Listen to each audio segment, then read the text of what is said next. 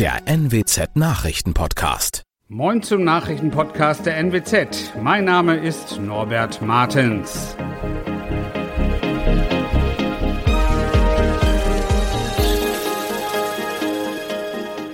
Und das sind unsere regionalen Nachrichten. Zahlreiche Corona-Lockerungen ab Sonntag in Niedersachsen.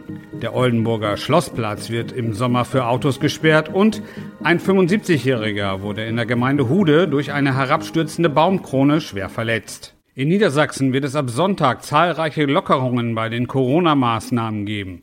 Vor allem das Wegfallen der Maskenpflicht in etlichen Bereichen. Hintergrund der wegfallenden Maskenpflicht sei das neue Infektionsschutzgesetz des Bundes. Demnach kann eine Maskenpflicht ab dem 3. April nur noch für wenige Bereiche verhängt werden. Das sind laut Landesregierung etwa Kranken- und Pflegeeinrichtungen, Arztpraxen sowie der Personennahverkehr. Auch an den Schulen müssen Schülerinnen und Schüler nach den Osterferien keine Maske mehr tragen.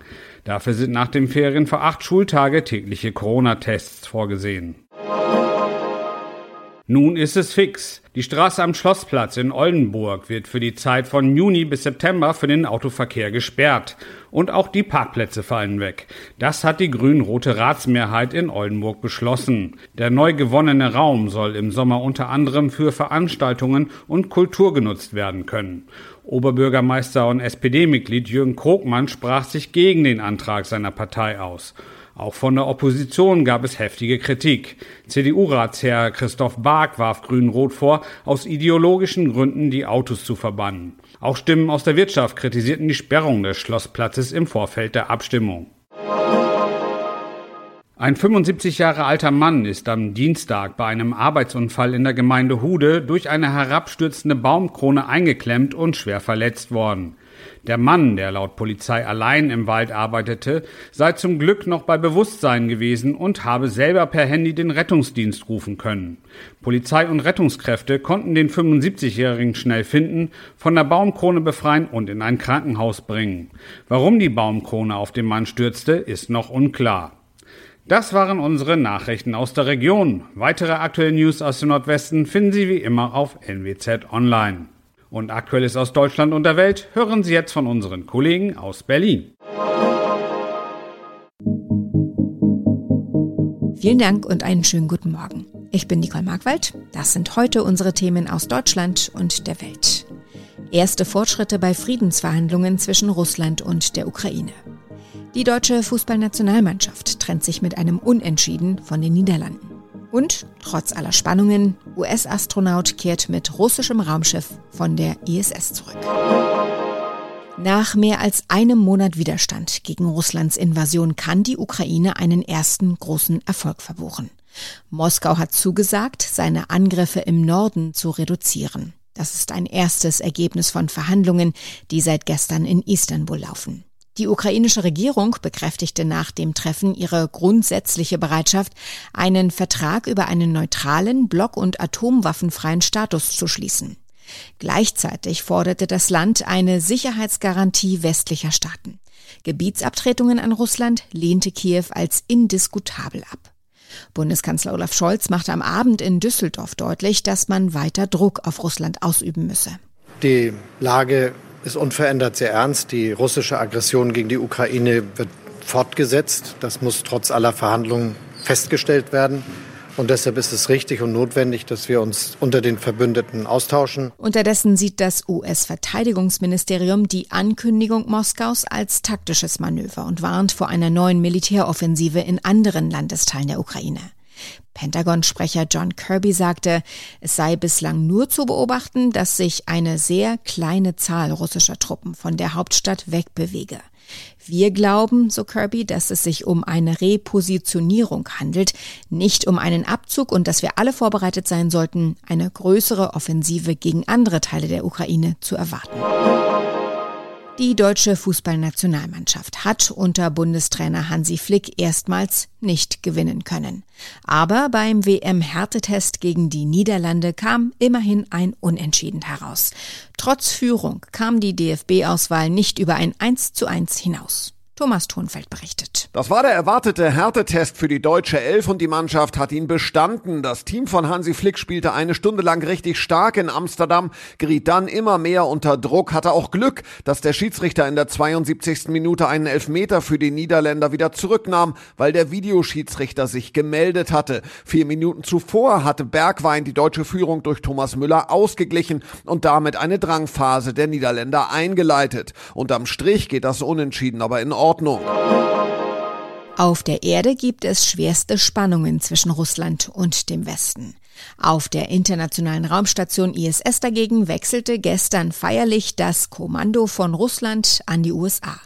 Der bisherige russische Kommandant kehrt zur Erde zurück. Mit an Bord des russischen Raumschiffs sind ein weiterer Kosmonaut und ein US-Astronaut. Die drei Männer sollen mit der Soyuz-Raumkapsel am Vormittag von der Raumstation ISS abdocken und am frühen Nachmittag in Kasachstan landen. Christina Horsten berichtet aus den USA, dass ein Amerikaner mit zwei Russen in einem russischen Raumschiff zur Erde zurückfliegt. Das war jetzt viele Jahre Routine, aber wird es nun wegen des Ukraine-Kriegs ein Politikum? Ja, also es scheint, als könnte man es dieser Tage gar nicht anders sehen als ein Politikum.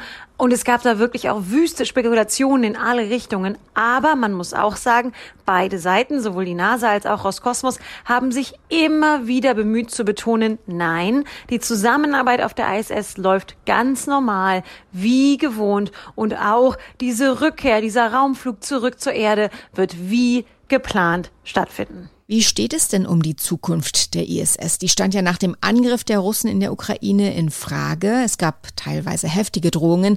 Haben sich die Gemüter inzwischen beruhigt oder steht die ISS tatsächlich vor dem Aus?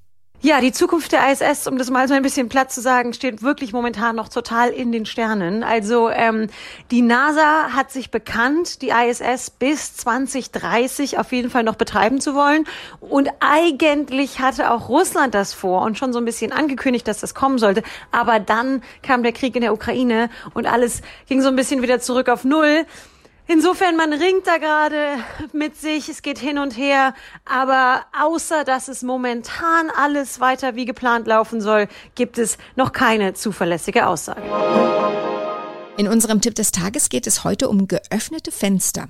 Jeder, der wegen der hohen Energiepreise an Heizkosten sparen will, landet unweigerlich beim Thema Stoßlüften. Also die Fenster eine Weile richtig weit aufmachen. Wir kennen allerdings auch den Spruch, dass zu viel Durchzug ungesund sei. Ob das stimmt oder nicht, weiß Ronny Thorau. Achtung, es zieht oder du holst dir was weg. Wir haben alle diese Sprüche schon gehört. Ist da was dran oder kann man unbesorgt Stoßlüften? Ja, dazu muss man vielleicht erstmal kurz erklären, warum Luftzug denn krank machen könnte. Wenn es kalt ist, bildet unser Körper eigentlich um sich herum so eine dünne Wärmeschicht. Und solange es windstill ist, funktioniert die gut und schützt uns vorm Auskühlen. Bläst aber Wind, dann bläst er auch die warme Luftschicht um unseren Körper immer wieder weg und wir frieren dann mehr. Und wenn die Haut auch noch feucht ist, weil wir zum Beispiel schwitzen, dann kühlen wir noch mehr aus durch die sogenannte Verdunstungskälte. Okay, und wenn wir auskühlen, werden wir dann krank? Ja, nicht automatisch, aber eben doch wahrscheinlicher. Wenn nämlich die oberen Hautschichten auskühlen, dann werden tiefere Körperschichten schlechter durchblutet, zum Beispiel auch die Rachenschleimhaut. Und Zugluft kann auch Schleimhäute im Rachen oder in der Nase austrocknen. Das führt dann jeweils dazu, dass die Bakterien unsere Immunabwehr in den Schleimhäuten leichter überwinden können. Allerdings, wer sonst soweit gesund ist, der kann das oft auch einfach ab, wird also nicht gleich krank. Und wenn man während des Stoßlüftens zum Beispiel einen Schal umbindet oder eine Mütze Mütze aufsetzt, dann verhindert das meist die Auskühlung schon genug. Aber dann gibt es ja auch Menschen, die sagen, sie bekommen von Zugluft einen steifen Nacken. Ist das Einbildung oder stimmt das? Ja, durch kühlende Zugluft können sich die Blutgefäße im Nackenbereich zusammenziehen und dadurch verspannen sich die Muskeln darunter. Ja, und gerade im Sommer passiert das oft überraschend, weil man das so eigentlich angenehme Zuglüftchen erstmal gar nicht so sehr beachtet oder das nicht groß auffällt. Also dauerhafte Zugluft, zum Beispiel durch ein offenes Autofenster, sollte man meiden und sich auch nicht durch Klimaanlagen im Auto oder im Büro direkt anblasen lassen. Auch Ventilatoren im Büro, die sollte man immer nur kurz laufen lassen oder einen ordentlichen Abstand halten.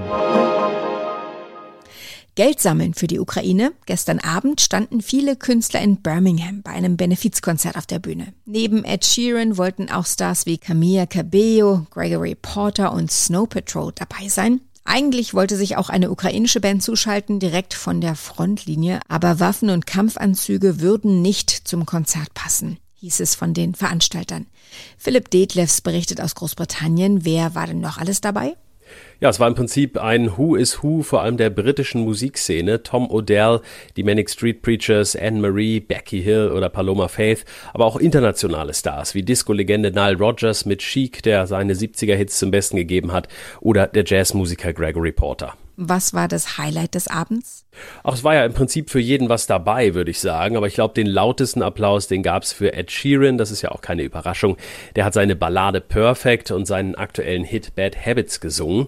Nach ihm kam Camila Cabello mit einer ergreifenden Coverversion des Coldplay-Klassikers Fix You. Und danach haben Camila und Ed erstmals zusammen ihren Hit Bam Bam gesungen. Und das kam in Birmingham super an. Kam denn viel Geld zusammen?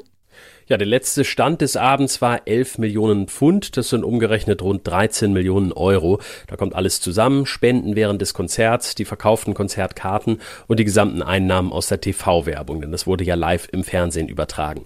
Die Werbepartner haben da auch alle mitgemacht. Und was ich ganz beachtlich fand, war, dass einer der Werbekunden, ein großer Pizzalieferant, eine Werbung geschaltet hatte mit der Aufforderung, bitte bestellt heute keine Pizza bei uns, sondern spendet, was ihr könnt. Soweit das Wichtigste an diesem Mittwochmorgen. Ich heiße Nicole Markwald und wünsche einen guten Tag.